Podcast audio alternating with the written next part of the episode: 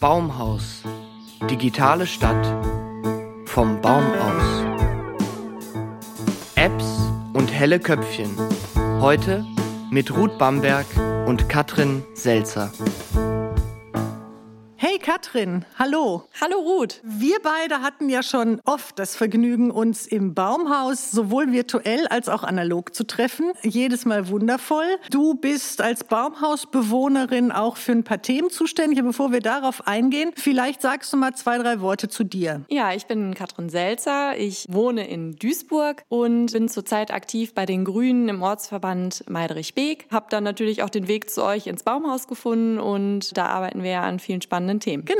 Du hast in einem kleinen Interview, das ich äh, mit dir bereits geführt habe, festgestellt, dass äh, im Baumhaus gibt es wahnsinnig viele kompetente ITler. Das ist wohl so. Was sind deine Themen, Katrin? Also Themen, die mich ganz viel beschäftigen, ist das Thema Abfall. Dann habe ich ein ganz großes Thema mit Photovoltaikanlagen und was ich auch ganz spannend finde, ist das Thema smarte Beleuchtung. Ich habe mal eine Nachfrage. Du hast soeben gesagt, auf meine Frage, dass es coole ITler im Baumhaus gibt, hast du gesagt, ja, meine Spezialgebiete sind der Müllabfall. Kannst du das bitte zusammenbringen, IT und Abfall? Ja, genau. Also es ist ja so, dass auf Duisburgs Straßen oder generell auf Straßen immer mal wieder Müll rumfliegt oder dass es auch Mülleimer gibt, die vielleicht kaputt sind oder ja, man irgendwie durch den Wald, durch den schönen Duisburger Stadtwald spaziert und da eine wilde Müllkippe findet. Und jetzt ist es ja so, wir haben alle ein Smartphone dabei und da könnte man ja eigentlich ganz schnell mal jemanden anrufen und sagen, hey, hier ist eine wilde Müllkippe, das geht auch aktuell schon, oder ein Formular ausfüllen. Aber man könnte sich auch eine tolle App installieren, die dann eben das Thema auf die Digitalisierung bringt und dann kann man die wilden Müllkippen einfach melden. Das heißt, so eine App so wie Spotify oder Instagram oder, oder WhatsApp, da könnte man dann einfach aus den Duisburger Müllkippen eine App nennen.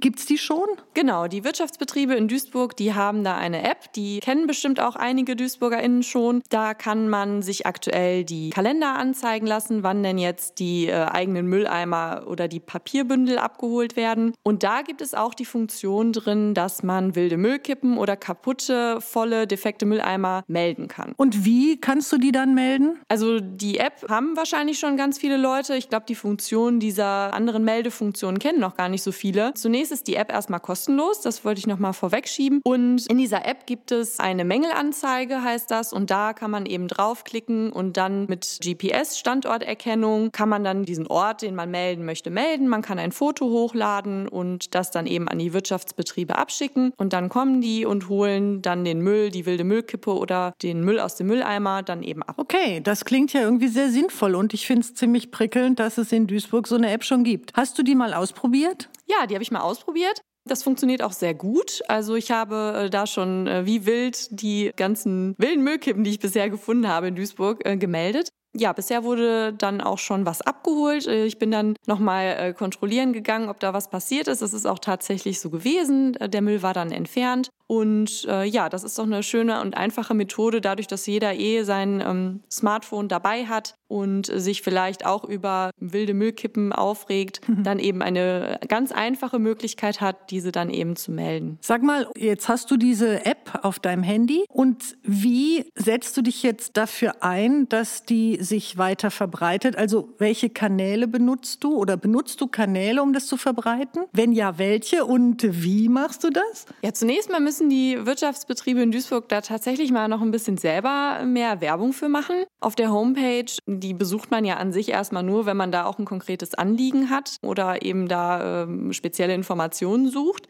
genauso wie auf der Facebook- oder Instagram-Seite der Wirtschaftsbetriebe Duisburg. Ich weiß nicht, wer denen privat so folgt und da die Interessen hat. Auf jeden Fall muss da ein bisschen mehr Werbung für gemacht werden. Da habe ich dann auch schon mal Kontakt aufgenommen. Ich hoffe, das passiert in der nächsten Zeit auch. Und ich selber verbreite das Ganze so ein bisschen auch über meine Social-Media-Kanäle. Ich bin auf Facebook und auf Instagram unter äh, Katrin Selzer zu finden und da versuche ich dann eben Aufklärung zu betreiben und dann eben die BürgerInnen darüber zu informieren, dass es sowas Tolles gibt. Hey, krass. Du bist auf Instagram und Facebook. Möchtest du uns kurz skizzieren, wie diese Verbreitung eigentlich funktioniert? Also für mich mache ich das so, dass ich ähm, mir erstmal überlege, was zu dem Inhalt, den ich verbreiten möchte, was dazu ein passendes Foto wäre, weil Instagram oder auch Facebook läuft ja auch viel über Fotos. Da hatte ich zuletzt dann das Thema eines äh, oder das Foto eines defekten Mülleimers, was dann eben auch, oder der Mülleimer quoll auch schön so richtig schön über. Das habe ich dann fotografiert und habe dazu dann ein bisschen recherchiert und habe dann die Infos eben hochgeladen. Das kann man noch mit entsprechenden Hashtags unterstützen oder eben auch andere Leute bitten, den Inhalt dann zu teilen, dass er eben eine größere Reichweite bekommt und von mehreren Leuten dann gesehen wird und hoffentlich auch die Leute daran gefallen finden, was man dann da gepostet hat. Das heißt, die sozialen Medien sind eine gute Möglichkeit, um meine eigenen Interessen und Inhalte oder vielleicht auch die Missstände, die mir auffallen, sozusagen mit meinen Freunden und Followern zu besprechen und zu verbreiten. Auf jeden Fall. Das läuft ja auch viel über sogenannte Hashtags, dass man sich da eben zu verschiedenen Themen ausdenken kann, was ähm, so Schlagworte quasi sind. Danach kann man dann auch gezielt bei Instagram zum Beispiel suchen. Klingt gut. Das war dein Beitrag zum Abfall in dieser Stadt.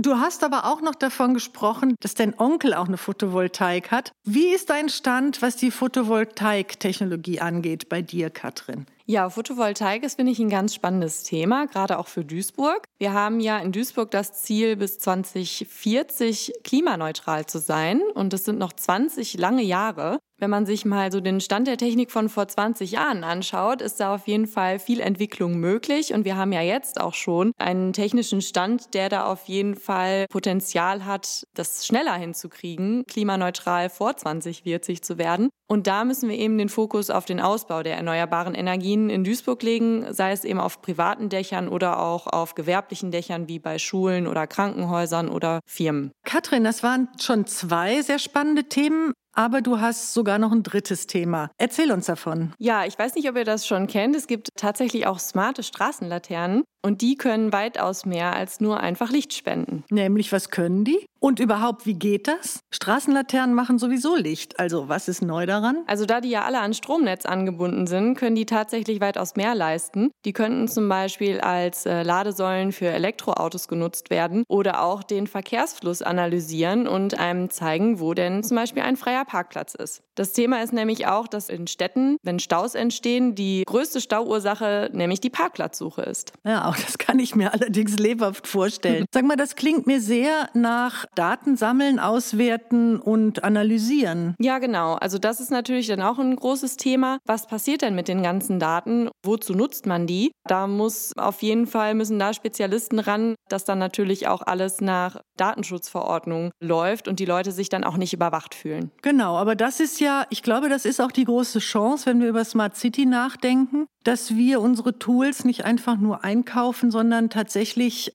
in Europa oder in Deutschland für Duisburg eben auch selbst entwickeln. Auf jeden Fall. Katrin, ein zweites Problem neben den Daten, die gesammelt werden, ausgewertet werden und gut beschützt werden müssen, wie weit, glaubst du eigentlich, sind die Duisburger und Duisburgerinnen denn schon medienkompetent, um zum Beispiel diese Apps nicht nur bedienen zu können, sondern eben auch benutzen zu können? Also ich glaube, zunächst ist ja erstmal jeder in der Lage, wenn er ein äh, Smartphone besitzt, dann auch eine, äh, eine App sich runterzuladen. Es ist natürlich auch immer ein Thema, ob die, ob die Leute wissen, dass es ähm, entsprechende Apps für entsprechende Themen gibt. Da ist natürlich jetzt aktuell noch eine große App-Flut vorhanden. Alleine wenn man sich die Corona-App anschaut, wo jedes Land die eigene App entwickelt. Da muss man dann natürlich eben schauen, dass, dass die Leute auch wissen, was sie denn wofür genau nutzen können. Ja, das muss auf jeden Fall publiziert werden. Und weiter bearbeitet werden. Das heißt, im Grunde sind wir am Anfang eines großen Prozesses, der aber unglücklicherweise doch sehr schnell sich vollzieht. Das stimmt wohl. Stichwort Medienkompetenz. Glaubst du, dass die Beurteilung der Möglichkeiten von künstlicher Intelligenz und die Analyse der Datenlage und was da so dranhängt, glaubst du, dass wir in Duisburg,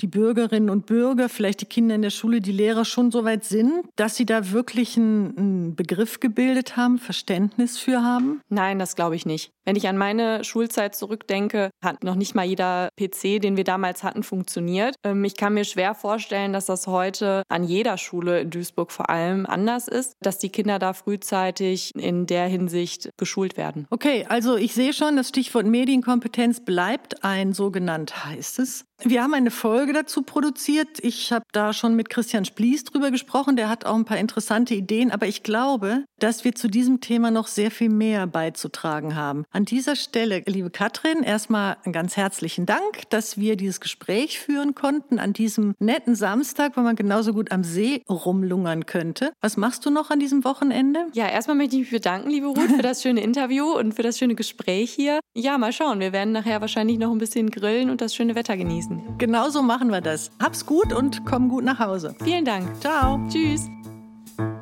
Baumhaus. Digitale Stadt. Vom Baum aus.